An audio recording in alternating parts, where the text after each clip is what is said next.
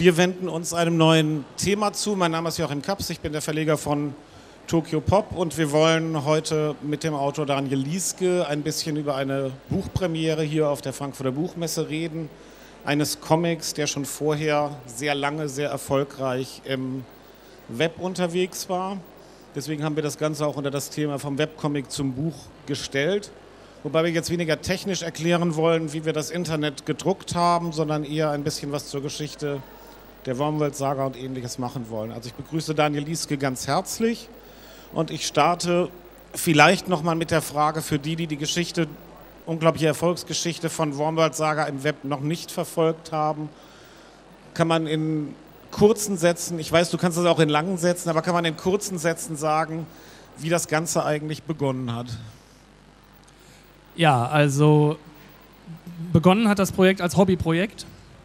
Das ist, glaube ich, ganz wichtig äh, von Anfang an zu sagen. Ich habe das neben meiner Arbeit gemacht, in meiner Freizeit und ähm, hatte auch nicht viel mehr im Hinterkopf als diesen Hobbyaspekt und habe deshalb auch das Internet als äh, Veröffentlichungsplattform gewählt, weil das einfach der einfachste Weg ist für einen Hobbykünstler sozusagen, ähm, seine Inhalte ähm, zu präsentieren. Und ähm, ähm, das Ganze ging äh, Weihnachten 2010 das erste Mal online. Da war das erste Kapitel dann fertig nach einem Jahr Arbeit. Und ähm, von da an hat sich das Projekt dann so ein bisschen verselbstständigt. Also ähm, die Reaktionen waren sehr enthusiastisch zu dem Zeitpunkt. Schon wenige Wochen nach äh, der Veröffentlichung des ersten Kapitels äh, äh hatte die Seite mehrere hunderttausend Besucher aus aller Welt. Ähm, ich hatte den Comic tatsächlich auch äh, zunächst auf Englisch veröffentlicht, weil ich mir dachte, im Internet ist das vielleicht die geeignetste Sprache, um ein großes Publikum äh, zu erreichen. Und ähm, die deutsche Übersetzung folgte dann einige Wochen später und ähm, die spanische und die französische auch. Und ähm, von dem Zeitpunkt an hatten äh, sich schon die ersten Fans um das Projekt geschart, äh, die dann auch nach nach mehr verlangten, die auch vor allen Dingen noch mehr Übersetzungen haben wollten. Also das, das ist tatsächlich heute ein, einer der interessantesten Aspekte der, der Online-Variante im Internet, dass es in viele Sprachen schon übersetzt ist. Also Kapitel 1 ist mittlerweile in 20 Sprachen übersetzt von Fans und ähm, ja, und das ging dann einige Monate so weiter. Ähm, ähm, ich überlegte mir dann langsam, oh mein Gott, das scheint ja doch viel positives Feedback zu geben. Wie könnte ich denn eventuell das, dieses Projekt aus dem Hobby-Status in einen äh, professionellen Status überführen. Und ähm, der Ansatz war da zunächst, ähm, eine App zu gestalten für ähm, Geräte wie das iPad. Und äh, auch dort haben die Fans letztendlich wieder das Heft in die Hand genommen, äh, denn wir haben eine, eine, Spendenaktion durchgeführt mit den Fans, die die Entwicklungskosten für diese App ähm, getragen haben. Die wurde dann entwickelt im äh, letzten Jahr, ist im Oktober letzten Jahres auf den äh, Markt gekommen, ist in den App Stores gelandet und ist äh, mittlerweile auch äh, über 150.000 Mal installiert worden auf den entsprechenden Geräten. Gut, und der äh, nächste Aspekt, und da äh, schlagen wir dann die Brücke zu dieser Veranstaltung heute, ist, dass äh, das Interesse der Verlagswelt irgendwann geweckt war. Wenn dann so viele Leute im Internet auf so eine Geschichte aufmerksam äh, werden, dann kommt man, denke ich mal, automatisch auf die Idee, das könnte vielleicht auch im Buchformat Interesse finden. Äh, so sind wir dann ja letztendlich auch zusammengekommen und äh, ja, das erste Buch ist hiermit jetzt äh, veröffentlicht und ähm, ja, ähm, ist für mich immer noch ein etwas surreales Gefühl, äh, dieses Projekt, was vor nicht mal ganz zwei Jahren als reines Hobbyprojekt begonnen hat, jetzt in so einer Form hier auf der Messe präsentiert zu sehen und das Ganze drumherum auch zu erleben, was mit so einer Buchveröffentlichung einhergeht. Du hast mit dem, was du im ganz unabhängig vom Buch, mit dem, was du im Internet gemacht hast, vieles geschafft, wo viele große Buchkonzerne dieser Welt gerne wüssten, wie du das gemacht hast. Also diese Erfolgsgeschichte, viele große Konzerne stehen da und sagen, hu, wie kommen wir jetzt irgendwie im Internet, wie bauen wir Communities auf, wie erreichen wir all solche Dinge. Hast du auf dem Weg überhaupt mal eine Zeit gehabt, darüber nachzudenken, was eigentlich das Magische ist, dass es am Anfang so schnell nach vorne ging? Also da habe ich äh, viel drüber nachgedacht und äh, es ist natürlich schwer aus seiner eigenen Perspektive da zu einem objektiven, zu einer objektiven Einschätzung zu kommen. Aber ich glaube, was, ähm, was am Anfang schon ein wichtiger Faktor äh, war, ist, dass ich keiner keine kommerziellen äh, Ziele verfolgt hatte. Und deshalb auch viele Konventionen, die schon im Internet, auch im Bereich Webcomics und so herrschen, ähm, einfach nicht, äh, denen ich gefolgt bin. Also ähm, ich sage mal so, ähm, jeder, der Webcomics halbwegs professionell im Internet betreiben will, der ähm, stolpert halt über solche Dinge wie äh, Werbefinanzierung und all solche Dinge. Und das war für mich von Anfang an überhaupt gar kein Thema. Mir ging es erstmal nur darum, den Inhalt so zu präsentieren, wie ich es selbst gerne wahrnehmen würde. Deshalb habe ich auch ein recht ungewöhnliches Format gewählt. Also äh, im Internet äh, blättert man die, die Geschichte nicht durch, sondern man scrollt einfach durch. Also man hat eine sogenannte unendliche Leinwand, äh, wo man durch die Geschichte ohne Blättern äh, hindurch scrollt. Ähm, das ist ein sehr schönes Format, äh, um eine Geschichte zu lesen, weil man gar nicht mehr abgelenkt wird ähm, von dem Umblättern, zumal Umblättern im Internet auch immer noch was anderes ist als Umblättern in einem Buch, denn im Internet ist das oft mit Ladezeiten verbunden, äh, der, äh, die Inhalte werden auch leicht unübersichtlich, wenn man es immer nur mit äh, einzelnen Seiten dort zu tun hat und sich dann orientieren muss, wo befinde ich mich eigentlich gerade in der Geschichte. Also es gibt viele Gründe, warum man im Internet aufs Blättern verzichten sollte.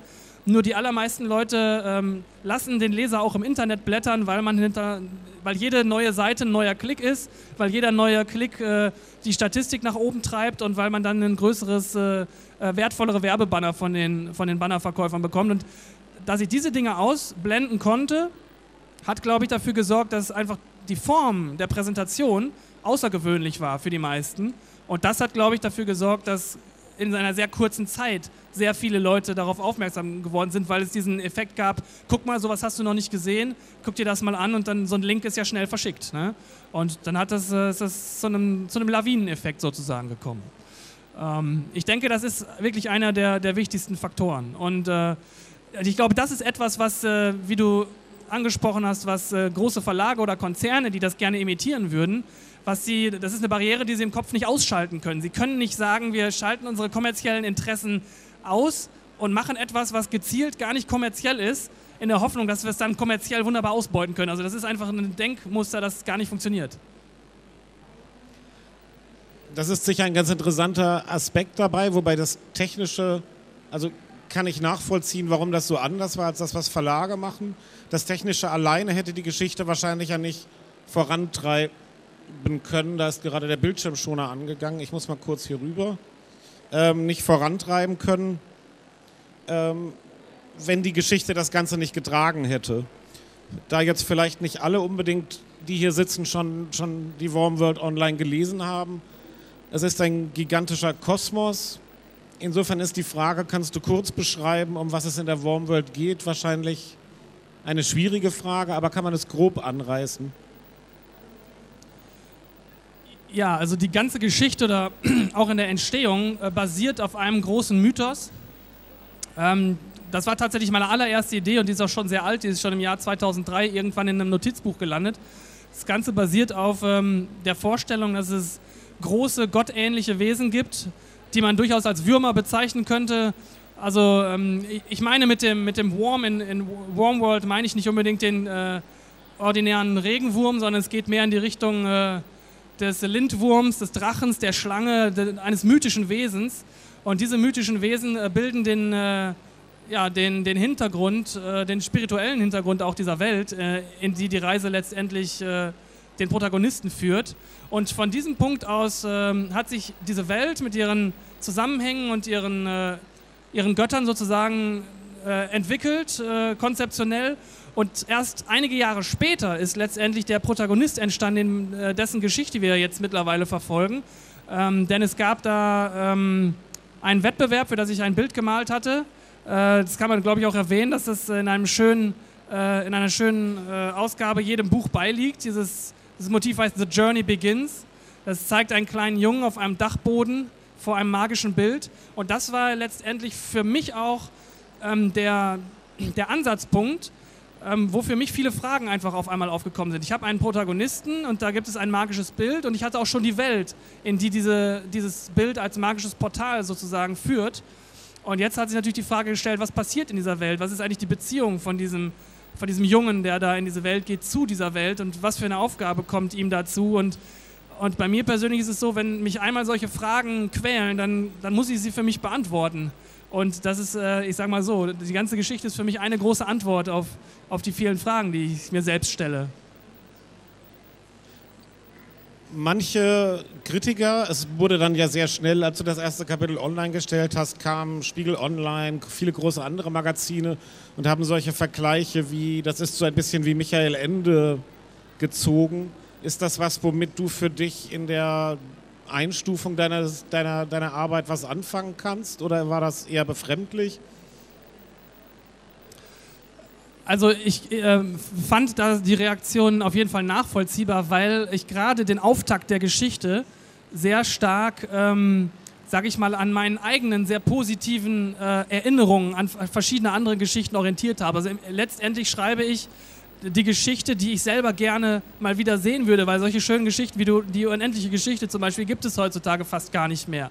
Ähm, allerdings ähm, ist, äh, hinkt der Vergleich auch wieder, weil ich habe äh, tatsächlich dann auch ähm, die unendliche Geschichte vor nicht allzu langer Zeit mal wieder gelesen und ähm, die Wege trennen sich eigentlich relativ schnell. Also die, die, die, die ähm, Vergleichbarkeit besteht hauptsächlich am Anfang, diese dieser Archetyp des äh, Portals, durch das jemand aus unserer Welt in eine andere Welt übergeht, die sieht man ja auch vielfach in vielen anderen Geschichten, die ich auch sehr gerne mag. Ähm, sei es jetzt, was weiß ich, die Chroniken von Narnia. Bei der unendlichen Geschichte ist es ein Buch, durch das in die Welt gegangen wird. Ähm, auch äh, meine liebsten Fantasy-Filme aus den 80ern, ähm, Die Reise ins Labyrinth und all solche Dinge. Da kommt aus unserer Welt ein Protagonist in eine Fantasy-Welt. Und das ist ein Gefühl, das ich von Anfang an auch in dem Leser erzeugen wollte, dieses Rückkehren an etwas, an das man sich schön erinnert, auch aus seiner Jugend vielleicht. Und ähm, das ist für mich letztendlich jetzt das Sprungbrett, um die Leute auch ähm, in eine Welt zu führen, die äh, dann noch ihre ganz eigenen Wege geht von diesem Punkt aus. Also es ist quasi eine sanfte Einführung aus meiner Sicht dann in eine Story, die dann sehr individuelle Züge annehmen wird. Eine andere Sache, die du ganz anders machst als viele klassische Comiczeichner, vielleicht auch, weil dein Beruf vorher eher im Bereich der Computerspielgrafiken lag, ist überhaupt die ganze Herangehensweise deines Stils.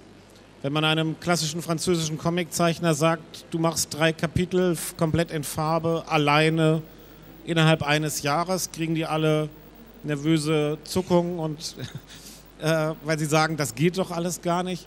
Ist auch da die Technik wiederum auch was, was dir hilft, dieses Projekt überhaupt anzugehen? Denn die Wormworld-Saga hat ja auch ein gewisses Ausmaß in deinem Kopf angenommen, soweit ich weiß. Ja, also technisch ähm, ist es äh, so gewesen, ich komme ja, wie du gesagt hast, aus der Computerspieleindustrie. Ich habe zehn Jahre lang äh, Grafiken für Computerspiele gemacht ähm, und habe da einfach gelernt, wie man ähm, mit effektiven und schnellen Mitteln am Computer äh, Dinge visualisiert. Ähm, in, Im Zusammenhang von Computerspielen sind das dann meistens alles Dinge, die man später gar nicht sieht. Das sind alles Entwürfe, die dann vielleicht in ein 3D-Modell oder in, einen, in eine Spielwelt dann übersetzt werden. Aber die, die eigentlichen äh, Bilder, die da, die da entstehen, dann, die landen dann vielleicht höchstens mal irgendwo in einem Making-of-Artikel oder sowas auf einer Webseite. Ähm, aber ich habe halt gemerkt, dass sich diese Techniken äh, wunderbar einsetzen lassen, um äh, um quasi sie auch in den Vordergrund zu stellen. Und ähm, die digitale Herangehensweise ermöglicht mir eine sehr flexible Herangehensweise. Ähm, ich ich fühle mich darin äh, wohl, ich kann damit schnell arbeiten und ähm, es, es, spart eine Menge Zeit in einigen Aspekten. Allerdings äh, kompensiere ich das teilweise auch wieder dadurch, dass ich dann doch sehr viele Details in meine Hintergründe packe. Das heißt, da ruhe ich mich nicht darauf aus, dass ich schnell das malen kann, sondern da nutze ich die äh, erhöhte Effektivität auch dazu, mehr Details und mehr Content in die ganzen Sachen reinzupacken. Und ähm, das ist für mich auch ein Prozess gewesen, mich darauf einzustellen. Ich würde mal sagen, die Länge des ersten Kapitels zum Beispiel, das ja damals online erschienen war, die hatte ich vorher nicht festgelegt. Also wie lang das wäre. Ich habe einfach äh, einen gewissen Abschnitt im Kopf gehabt von der Geschichte und, und wusste, das will ich erzählen und habe mich davon überraschen lassen letztendlich, wie, wie lang das dann wird. Man konnte es ja auch nicht mehr so genau sagen. Wenn jetzt einer gefragt hätte, Daniel, wie viele Seiten hat denn das erste Kapitel? Ich hätte es ja nicht sagen können. Ich hätte vielleicht sagen können, ja, eine, eine sehr lange. Ähm, das hat sich ja dann letztendlich äh, bei der Arbeit an der Buchveröffentlichung herausgestellt, welcher Umfang das überhaupt ist, den ich da äh, äh, gemalt habe. Und ähm, ja, dann hatte sich, äh, als, als das Ganze dann sich in die Richtung bewegte, dass ich, dass ich merkte, oh, vielleicht kann ich, äh, vielleicht kann ich meinen mein Job an den Nagel hängen und erstmal an diesem Projekt arbeiten, fing ich natürlich an, auch mich zu fragen, ähm, ja, wie viel schaffe ich denn überhaupt oder wie, wie, wie, wie gehe ich das jetzt überhaupt an? Und da hat sich dann eigentlich herausgestellt, ähm, dass das zweite Kapitel letztendlich ähm, den Umfang angenommen hatte, den ich in einer bestimmten Zeit einfach schaffen würde. Also das zweite Kapitel ist in drei Monaten entstanden und ähm, das hat von der Länge her einigermaßen äh, äh, für mich dann für die Folgekapitel den Ton angegeben. Ähm, das dritte Kapitel dann hat äh, vier Monate gedauert, weil es äh, noch deutlich aufwendiger visuell gestaltet war. Und letztendlich hat sich jetzt da für mich so ein Umfang pro Kapitel eingestellt, äh, der für mich jetzt auch ein Leitfaden ist. Und wir wissen jetzt ja auch solche Dinge wie zum Beispiel, auf wie viele Seiten läuft letztendlich so ein Kapitel hinaus und das sind alles Informationen, die ich jetzt dazu genommen habe, um für mich festzulegen, so, ich will jetzt drei Kapitel im Jahr schaffen. Ich lasse mir für jedes Kapitel vier Monate Zeit. Äh, das fängt an mit dem Schreibprozess im ersten Monat äh, zusammen mit Concept Art und Entwurfsskizzen. Ähm, und in den letzten äh, drei Monaten ist dann die Ausarbeitung der Illustrationen dran, der ganze Redaktionsprozess. Es äh, kommt ja auch jedes Kapitel auf der Webseite direkt in vier Sprachen raus. Das heißt, gerade in den letzten vier Wochen gehen dann die, äh, geht dann das Material an die Übersetzer raus und will ein bisschen betreut werden. Da kommen oft Nachfragen und so. Und äh, das ist tatsächlich so mittlerweile, dass ich noch eigentlich bis zum letzten Tag vor der Veröffentlichung noch die letzten Bilder illustriere. Also das ist alles sehr äh, auf Kante genäht, sage ich mal. Beziehungsweise ich nutze die Zeit dann halt auch einfach. Wenn ich dann sehe, hier ist vielleicht noch ein Bild, da kann ich noch ein bisschen was, äh, noch mehr draufpacken, das könnte noch, noch ein bisschen besser werden. Dann nutze ich die Zeit halt einfach, weil ich kann ja quasi mit einem Mausklick das Ganze dann veröffentlichen. Das ist ein bisschen was anderes, als wenn man jetzt das Ganze im Buch veröffentlicht. Du bist in deiner Arbeitsweise für einen Comic-Künstler, wie ich finde, ein ausgesprochen gut organisierter und sehr disziplinierter Mensch. Ich besuche seit, glaube ich, 20 Jahren Comiczeichner immer mal wieder in ihren Studios, schaue mich da um. Ich habe noch nie gesehen, dass ein Zeichner einen Stundenplan an der Wand hängen hat, den er sich baut, um seine Deadline einzuhalten. Deswegen erscheinen ja auch so viele Comics gerne mal etwas später, als sie ursprünglich angekündigt wurden. Sind da Organisationstechniken aus der arbeitszeitigen Zeit der Computerspiele der Hintergrund? Warst du schon immer ein Mensch, der sich so gut organisieren konnte? Ähm, ich weiß nicht. Äh, ich glaube, dass für mich steht tatsächlich das Erzählen der Geschichte im Vordergrund. Das heißt, dass ich die, sage ich mal, den, äh, den Künstler, den, den Illustrator, der sich am liebsten ewig Zeit nehmen würde für jedes Bild, so ein bisschen an der, an der kurzen Leine halte. Also dadurch, dass ich alle Aspekte verkörpere. Also ich bin ja auch derjenige, der die Webseite programmiert. Ich, äh, ich, ich mache im Grunde alles, was man, was man da sieht, mache ich eigenhändig. Und ähm, mich als derjenige, der die Webseite zu einem bestimmten Tag updaten will, nervt es halt, wenn dann das Material nicht da ist. Dann gehe ich halt zu mir, dem Illustrator, und sage, hör mal zu, du musst aber zu dem Zeitpunkt fertig werden. Und äh, letztendlich ähm, aus diesen multiplen Aufgaben ergibt sich dann letztendlich die, die, die Notwendigkeit, die Sachen zu einem bestimmten Zeitpunkt fertig zu haben. Und ähm, ich weiß nicht, ich nehme das nicht als einen besonderen Kraftakt wahr. Ich, äh, ich verstehe halt den Daniel, der da sitzt und gerne zu einem bestimmten Zeitpunkt, den er angekündigt hat, schon vorher was fertig haben will. Und dann, dann halte ich mich eben an meinen Stundenplan. Wir müssen uns jetzt aber nicht so vorstellen, dass in einem Studio dann man viele Stimmen hört und du in verschiedenen Tonlagen miteinander diskutierst oder sonst freuen sich die Medien, freuen sich ja immer über solche Geschichten. Nein, solche äh, publikumswirksamen Aktionen werden da nicht abgezogen. Es findet halt einfach in meinem Kopf statt. Ich weiß, wann das Zeug fertig werden muss. Ich habe das ja auch vorher geplant. Also, also, ist, also ich bin teilweise sehr akribisch. Also ich habe immer ein Programm nebenher laufen, in dem ich dokumentiere, wie lange ich an irgendwas sitze. Also ich kann für jedes einzelne Einzelbild in dem Comic ganz genau sagen, wie viele Minuten ich daran gemalt habe. Und so ergeben sich nach nach spätestens drei Kapiteln ergab sich daraus für mich auch einfach eine statistische Grundlage, um bei einem neuen Kapitel zu sagen, okay, da sind so und so viele kleinformatige, so und so viele mittelformatige und so und so viele Panoramabilder drin. Da kann ich dir eigentlich schon einen Monat im, oder nee, ein halbes Jahr im Voraus sagen, wie lange ich daran sitzen werde, weil ähm, sich diese, diese Erfahrungswerte einfach mittlerweile eingestellt haben. Und das ist für mich auch eine, eine wichtige Grundlage. Ein Teil dieses Organisationstalentes ist sicher auch ein Grund dafür, dass du jetzt zweimal hintereinander wiederum etwas getan hast, was sehr untypisch ist im Moment noch für deutsche Zeichner. Also nur wenige versuchen, das in Amerika immer selbstverständlicher wird. dass du als Künstler sagst, ich möchte was Neues realisieren. Hm, das kostet Geld. Ich gehe jetzt nicht zu meinem Verlag und halte die Hand auf, was Autoren auch immer gerne tun dürfen, nicht, dass das falsch rüberkommt, sondern ich habe eine bestimmte Fanbase und vielleicht helfen die mir ja, das zu machen. Also das, was viel diskutiert wird, auch hier auf dem Forum gab es schon viele schlaue Vorträge zu Crowdfunding. Du bist einer der wenigen, die das zweimal sehr erfolgreich gemacht haben. Und vielleicht magst du darüber ein bisschen sprechen, wie du darauf kamst und wie wichtig aber vielleicht auch wiederum deine Disziplin in täglichen Updates, sehr intensiver Kommunikation mit den Leuten ist, damit diese Kampagnen tatsächlich beide funktioniert haben. Also es ist so, dass ich, äh, bevor ich ähm, bevor ich mein erstes Kapitel damals veröffentlicht hatte, musste ich erstmal recherchieren, wie Comics überhaupt ähm, heutzutage veröffentlicht werden, wie auch Comics äh, online veröffentlicht werden. Und ich hatte mich damals ähm, sehr stark an der amerikanischen Comic-Szene orientiert. Und äh, zu dem Zeitpunkt, 2010, 2011, kam halt unter amerikanischen Comic-Künstlern das Thema Crowdfunding sehr äh, in Mode, sage ich mal. Es, es, es, trat da ins Rampenlicht. Die ersten äh, Comic-Projekte wurden dann äh, finanziert über Crowdfunding-Kampagnen. Und ähm, äh, da ich da diese, diese Verbindung hatte und da auch die Inspiration aus der Richtung hatte, hatte ich mir gedacht, das mache ich auch. Ähm, vor allen Dingen, als ich nach der Veröffentlichung des ersten Kapitels äh, halt diese, dieses, dieses massive Feedback von den Fans ergeben hatte. Also, das zum einen in, äh, sich äh, geäußert hat in den vielen Übersetzungen, die angeboten wurden, aber es gab auch einfach viele Anfragen, viel, viel Feedback äh, per E-Mail oder auf der Facebook-Seite und so. Da ähm, hatte ich eine gewisse ähm, Zuversicht, dass wenn ich so eine Crowdfunding-Kampagne durchführen würde, ich damit vielleicht auch Erfolg haben könnte. Und der, die erste Gelegenheit im Jahr 2011 war das, wo wir das gemacht haben. Das war ähm, zur Finanzierung der App, die da damals entwickelt werden sollte. Im April 2011 haben wir die erste äh, Kampagne auf Kickstarter.com ähm, also, äh, äh, gestartet. Ähm, Ziel war es, ähm, das Entwicklungsbudget für die App, das war mit 8000 Euro angesetzt, zusammenzubekommen. Äh, auf Kickstarter muss man in, in Dollar äh, rechnen, also haben wir 12.000 Dollar angesetzt. Und das Feedback der Fans hat uns, äh, ähm, ich, ich, ich sage jetzt uns, weil ich da jetzt meine gesamte Familie mit, mit einbeziehe in diese Erfahrung auch.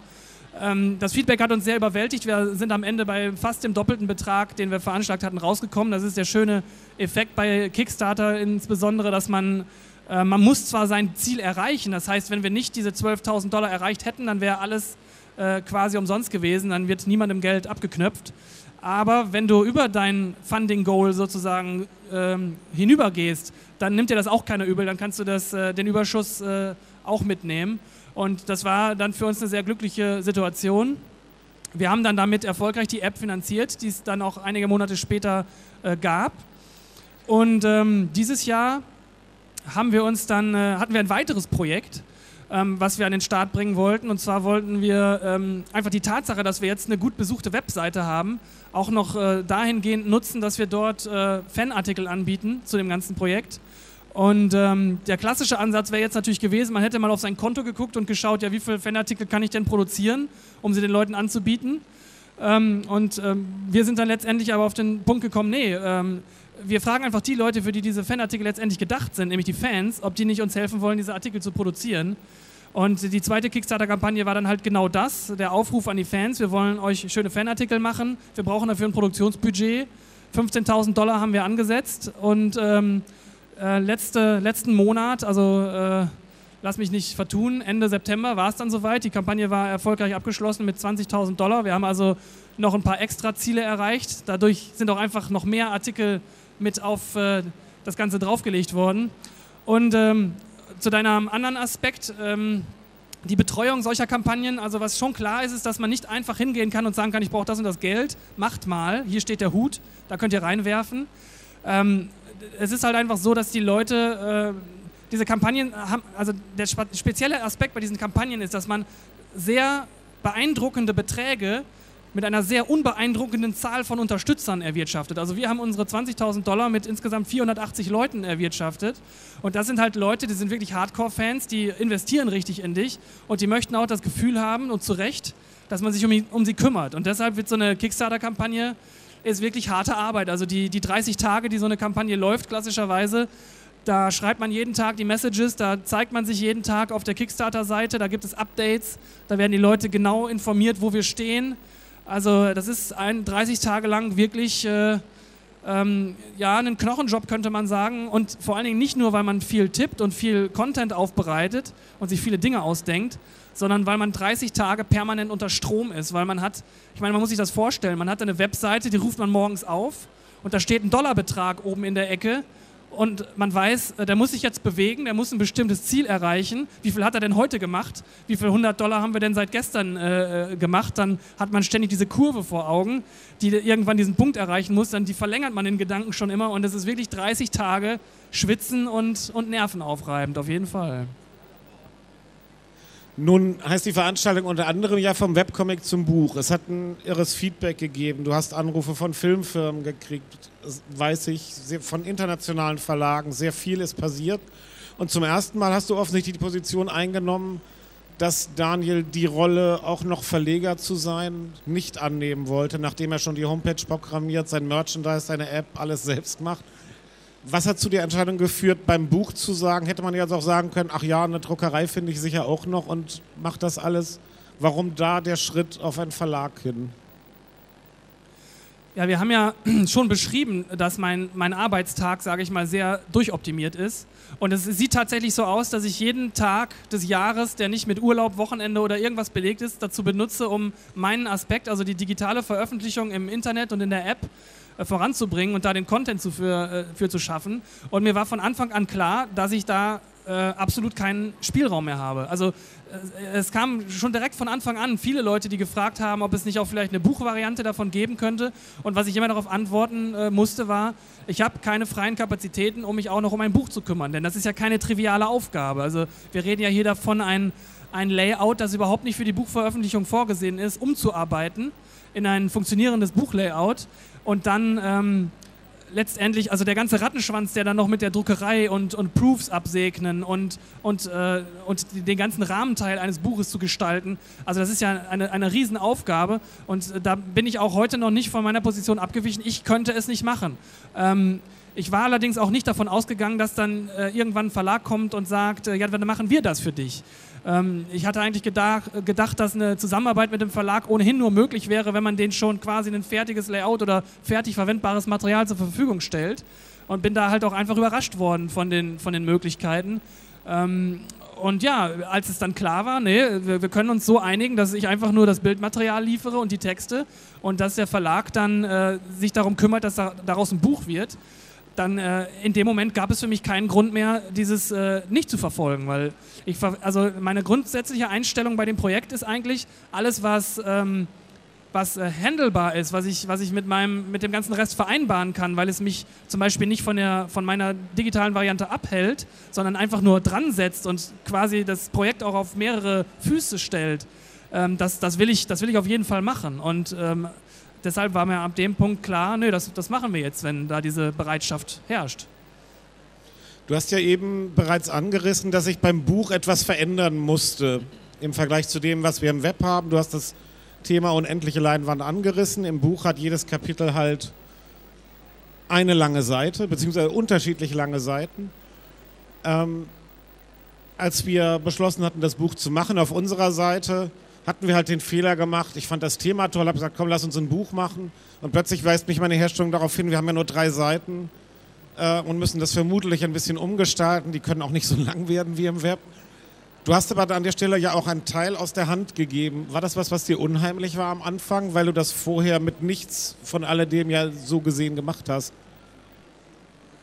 Ähm, das war mir nicht unheimlich, nein. Also ähm, das allererste, was ich gemacht habe, als dann das Thema äh, Buchversion wirklich mal konkret wurde, war, dass ich selbst mal mir einzelne Panels genommen habe und mal geguckt habe, wie sehen die denn so aus, wenn man die auf einer Seite layoutet.